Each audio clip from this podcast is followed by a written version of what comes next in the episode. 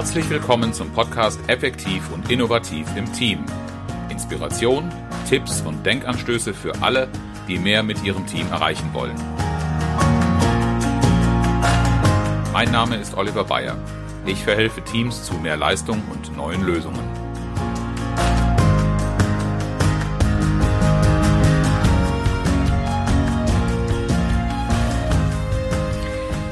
Herzlich willkommen zur Folge, wie Sie die Motivation Ihrer Mitarbeiter optimal erschließen können.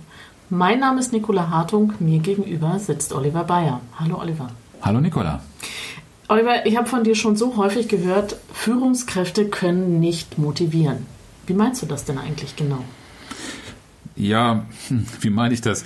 Motivation ist etwas, was in Menschen drinsteckt und trotzdem kommen so viele Kunden immer wieder auf uns zu und meinen mit dem Thema Führungskräfteentwicklung, bringt denen doch mal bei, ihre Leute richtig zu motivieren.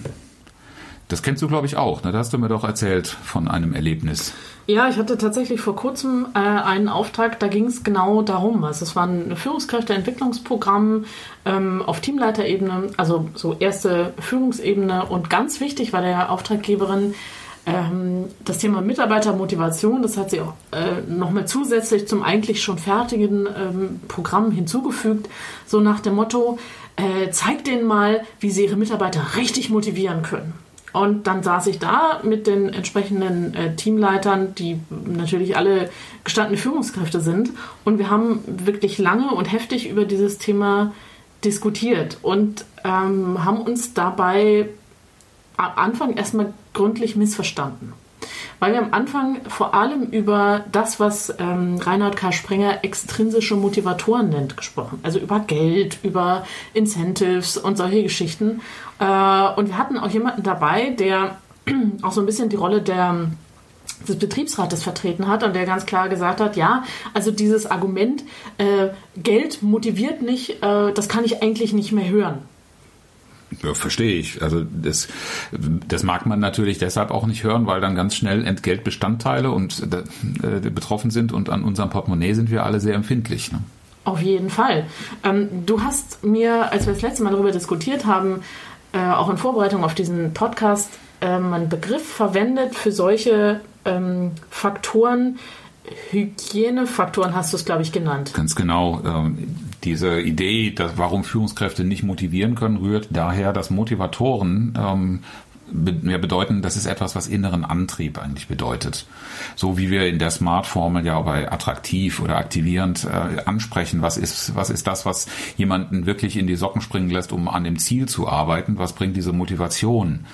Äh, externe Faktoren sind das üblicherweise nicht. Also natürlich kann ich schon solche Anreize, Anreize setzen, aber eigentlich sind das in der Regel eher Sachen, die dauerhaften Charakter haben und wenn sie dann nicht mehr stimmig sind oder vielleicht von vornherein nicht stimmig sind, dann zerstören sie eigentlich äh, eher. Das heißt, sie demotivieren. So, wenn die Hygiene nicht mehr gegeben ist, dann stimmt insgesamt das Gefüge nicht mehr. Und dazu zählt eigentlich auch das Gehalt. Insofern ist das natürlich nicht richtig, wenn man sagt, Gehalt hat mit Motivation nichts zu tun.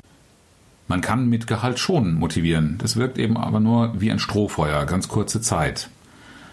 Und mit gut gemeinten Sachen kann man, so wie mit dem Gehalt, auch mit anderen Dingen, auch manchmal das Gegenteil erreichen. Ich habe vor kurzem ein Unternehmen kennengelernt, die ganz stolz darauf waren, dass sie regelmäßig Obst zur Verfügung stellen. Frisches Obst hat dann da gestanden. Liest man jetzt ja auch in fast jeder etwas moderneren äh, Stellenanzeige frisches Obst, äh, möglichst noch ein Kicker oder ich weiß nicht, was für tolle Errungenschaften dann noch zur Verfügung gestellt werden? Ähm, Spaß macht das zweifelsohne. Das kann die Stimmung auch auflockern, das kann sehr positiv wirken. Aber es hat nicht so sehr etwas mit dem, warum ich meinen Job gerne mache, zu tun. Und wenn es dann ähm, eine Zeit lang läuft, dann wird es auf einmal zur Gewohnheit, ähm, die dann gar nicht mehr motiviert, sondern wo ich dann nur noch gucke, wenn es nicht mehr stimmt, was hier alles nicht passt. Also das unterläuft dann die Motivation. Und ich habe es allen Ernstes so erlebt, dass in dem Unternehmen dann beklagt wurde, dass nicht genügend frisches Obst zur Verfügung gestellt worden ist. Es würden immer nur noch Äpfel übrig bleiben. Die Trauben und die Bananen sind so schnell weg. Da bin ich auf einmal von der positiven Motivation mit Obst umgeschlagen in das Negative. Und das ist genau dieser, dieser Qualität von ähm, Demotivatoren, also den, den Hygienefaktoren. Das sind so Dinge, mit denen man Gefahr läuft zu demotivieren. Und das Intrinsische wäre das Gegenteil. Das muss von innen rauskommen. Ich, auch wenn das kein schmeichelhafter Vergleich ist, ich nehme auch gerne den Esel, ähm, dem man beibringt zu laufen, indem man ihm die Karotte vor die Nase hält. Ähm, wenn ihm die Karotte schmeckt, dann fängt er auch an zu laufen, weil er glaubt, dass er damit die Karotte kriegt. Und wenn ich fair bin, gebe ich ihm sie vielleicht auch irgendwann. Aber eigentlich intrinsische Motivation wäre, dem Esel beizubringen, dass das Laufen Spaß macht, warum das Laufen für ihn Sinn macht und nicht das mit einer Möhre zu verbinden. Auf die Dauer wird das nicht funktionieren. Ja, und wie, wie bringe ich meinem Esel jetzt bei, ähm, dass das Laufen Spaß macht? Dazu müsste ich natürlich eine Kommunikation haben, was jetzt im speziellen Beispiel des Esels schon schwierig werden könnte. Aber bei Mitarbeitern bin ich ja in der glücklichen Lage, mit ihnen sprechen zu können, ihnen zuzuhören oder mal zu schauen, einfach zu beobachten, was machen sie gerne und besonders gut, um welche Aufgaben reißen sie sich vielleicht sogar. Damit verstehe ich dann doch sehr viel mehr von dem, wo der Mitarbeiter einfach in, selbst in einem Flow ist und auch gerne was macht. Wofür melden sich Mitarbeiter freiwillig für welche Aufgaben? Solche Dinge kann ich beobachten und sowas kann ich auch regelmäßig zum Gesprächsthema machen. Es ist nämlich keineswegs so, dass immer nur dieselben Aufgaben für alle gleichermaßen attraktiv sind. Das hängt natürlich dann äh, in, in, hohem Maße von den Fähigkeiten des ähm, der Führungskraft ab, inwieweit derjenige in der Lage ist zu erkennen, dass es unterschiedliche Aufgaben gibt und dass die unterschiedlich begehrt sind, auch von unterschiedlichen Mitarbeitern natürlich begehrt sind und in unterschiedlicher Qualität möglicherweise auch ausgeführt werden.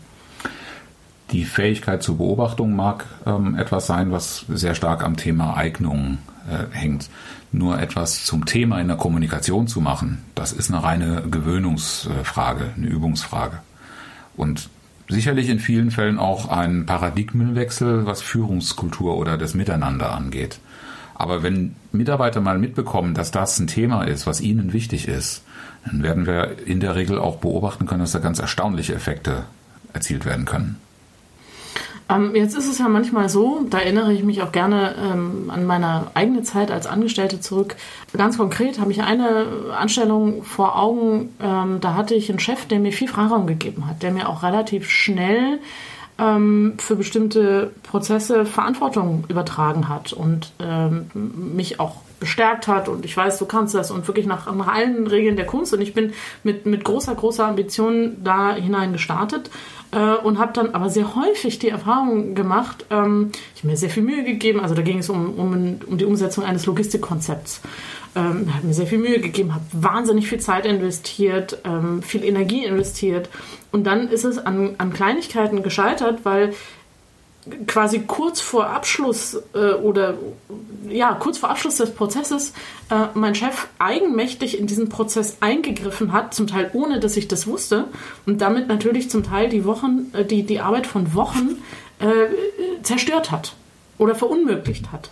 Und das hat äh, neben bestimmten anderen Faktoren, die, die wir vorhin als Hygienefaktoren ähm, definiert haben, zu einer sehr schnell wachsenden Demotivation geführt. Ja, das Verhalten von Führungskräften mag auch sogar in manchen Fällen ein Hygienefaktor sein. Es ist für mich aber am ehesten beeinflussbar. Nur äh, derzeit wird Steve Jobs an so vielen Stellen in den sozialen Medien so gerne zitiert, äh, mit der Aussage, es macht keinen Sinn, dass wir hochbezahlte Fachkräfte einstellen, um ihnen dann zu sagen, was sie machen sollen. Äh, wir stellen sie doch dazu ein, dass sie ihr Wissen beisteuern, dass sie ihren Beitrag leisten. Also genau das eben nicht zu tun, dass wir ihnen dann ständig ins Handwerk pfuschen oder sie reglementieren sondern ihnen erlauben zu tun, was sie tun wollen und auch sollen, wofür sie bezahlt werden. Okay, also wenn, wenn ich das jetzt so richtig äh, verstehe, gibt es auf jeden Fall schon mal zwei Faktoren, die für Mitarbeitermotivation ganz erheblich sind. Das eine ist, dass sie etwas finden, was sie selber gerne tun wollen mhm. äh, und das äh, aus welchen Gründen auch immer. Und das andere ist, dass sie das aber auch tun dürfen. Also im, im, im ja.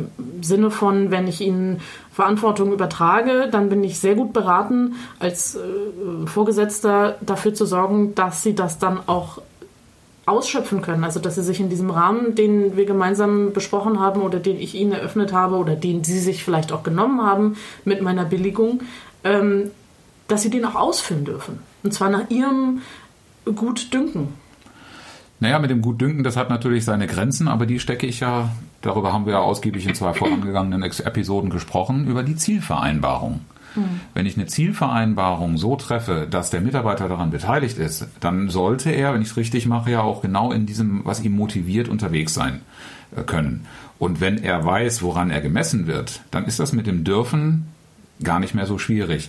Wenn ich in, in, in empfindlichen Bereichen bin, wo es um Sicherheit, wo es um Qualität und damit auch vielleicht das Image von der Marke beim Kunden oder sowas geht, wo also wirklich viel dranhängt, dann kann ich das im Grunde auch noch durch Sanktionen, durch Konsequenzen bei Verstoß gegen so eine Vereinbarung äh, versuchen zu reglementieren. Aber das bringt natürlich schon wieder so ein Geschmäckle in äh, diese Sache rein.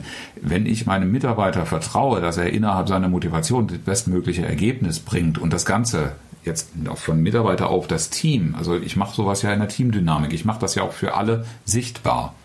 Und diese Teamdynamik, die diszipliniert enorm, ohne dass Mitarbeiter sich kontrolliert fühlen, weil sie auf einmal in meinem Mitarbeiter arbeitsteilig äh, mit einem, in einem Bewusstsein unterwegs sind, wofür ihr Beitrag eigentlich gut ist, wozu er im größeren Zusammenhang beisteuert.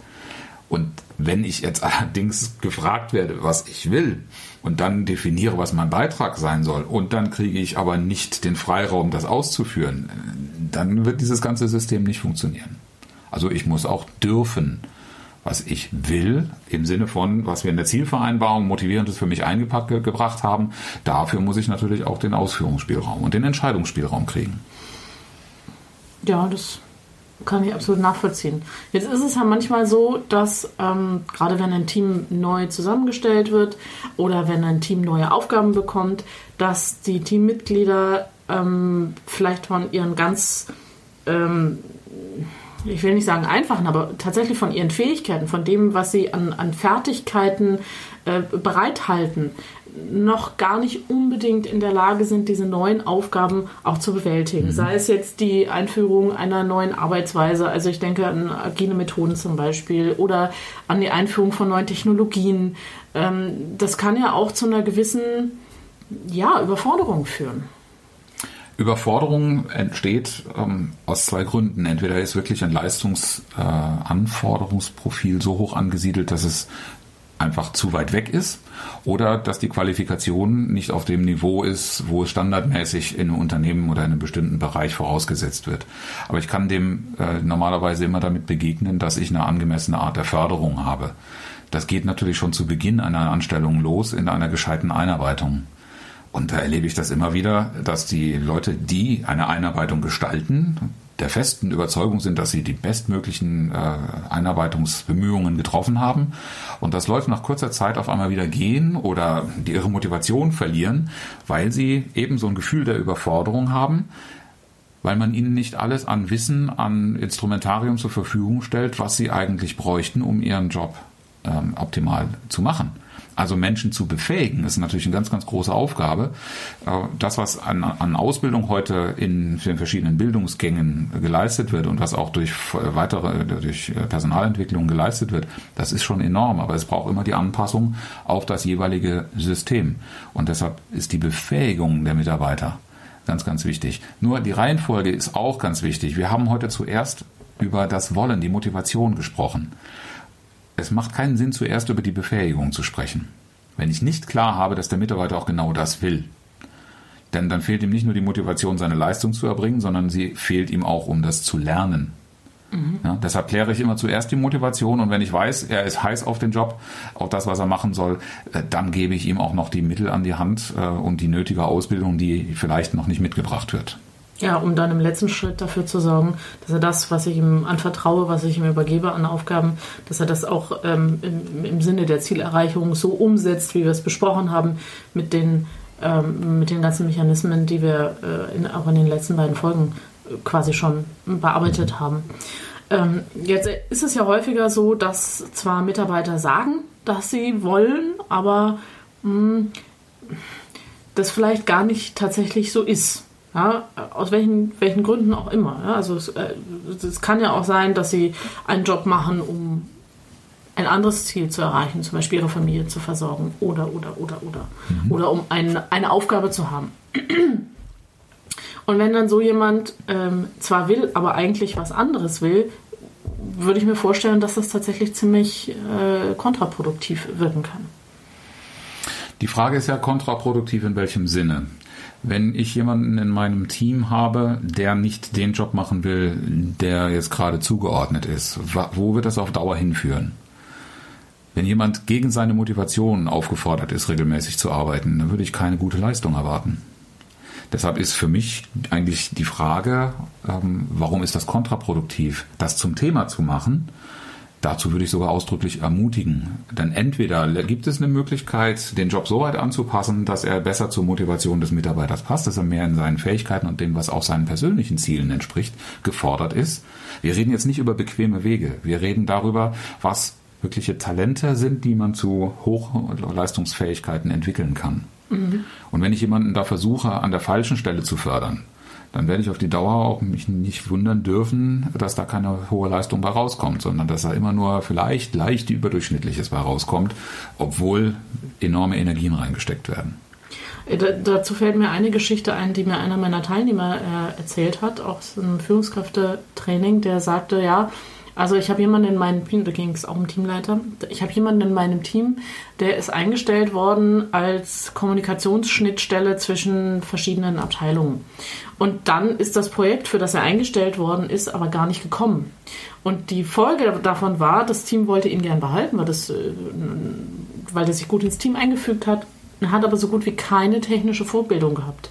Und weil die ihn aber unbedingt in dem Team behalten wollten, war dann die Folge, dass er sich in ganz viele technische Themen einarbeiten musste, ähm, wo genau das eingetreten ist. Also die, die Leistung war nie wirklich gut. Also mhm. war vielleicht gerade mal Durchschnitt. Das hat natürlich den Mitarbeiter maximal frustriert. Das hat auch das Team frustriert, weil er natürlich äh, nicht den Anteil bringen konnte, der im Sinne der gemeinsam vereinbarten Ziele notwendig gewesen wäre. Ähm, und insgesamt ist da eine ziemlich gut, ungute Situation bei rausgekommen, die auch noch der Klärung bedarf. Das ist genau das Zauberwort, was ich bei der Geschichte da raushöre. Das ist ein ganz typisches Phänomen. Es wird eben genau die Motivation, die eigentliche, der eigentliche Leistungsmotor, der wird nicht wirklich thematisiert dann werden in solchen Situationen gut gemeinte Aktionen, ne, derjenige soll seinen Job weiterhin behalten, soll Auslastung bekommen, die Stelle wollen wir natürlich auch nicht verlieren, die wird vielleicht gestrichen. So, so, solche Mechanismen fangen an zu arbeiten. Der letzte, der gefragt wird, ist oft derjenige, der diesen Job ausführen soll. Auch da brauche ich dann einfach eine Klärung, wie ist dieses Team aufzustellen in Zukunft, äh, damit wir jemanden nicht entgegen seiner Motivation einsetzen und uns dann wundern, ähm, dass die Situation trotz aller guten Absichten sich nicht zum Guten wendet. Für die optimale Motivation Ihrer Mitarbeiter lassen sich also folgende drei Punkte zusammenfassen. Ähm, erstens fragen Sie unbedingt nach dem Wollen Ihrer Mitarbeiter. Und zweitens, berücksichtigen Sie unbedingt auch das, was Sie können, also Fähigkeiten und Fertigkeiten. Und drittens, am allerwichtigsten, lassen Sie sie dann auch machen. Welche Beobachtungen haben Sie denn zum Thema Motivation gemacht? Was hat gut gewirkt bei Ihren Mitarbeitern, bei Ihren Teams? Und was war eher ein Rohrkrepierer? Wir sind an allen Geschichten interessiert und freuen uns über Ihre Zuschriften unter fragen at oliver-bayer.de, Bayer mit EY. Das motivierende Zitat für heute aus unbekannter Quelle, aber passend zum Thema. Wenn ich nur darf, wenn ich soll, aber nie kann, wenn ich will, dann mag ich auch nicht, wenn ich muss. Wenn ich aber darf, wenn ich will, dann mag ich auch, wenn ich soll. Und dann kann ich auch, wenn ich muss. Denn schließlich, die können, sollen, müssen, wollen, dürfen.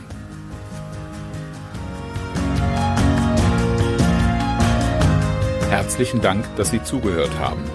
Mein Name ist Oliver Bayer und ich freue mich, wenn Sie beim nächsten Mal wieder dabei sind, wenn es heißt Effektiv und innovativ im Team.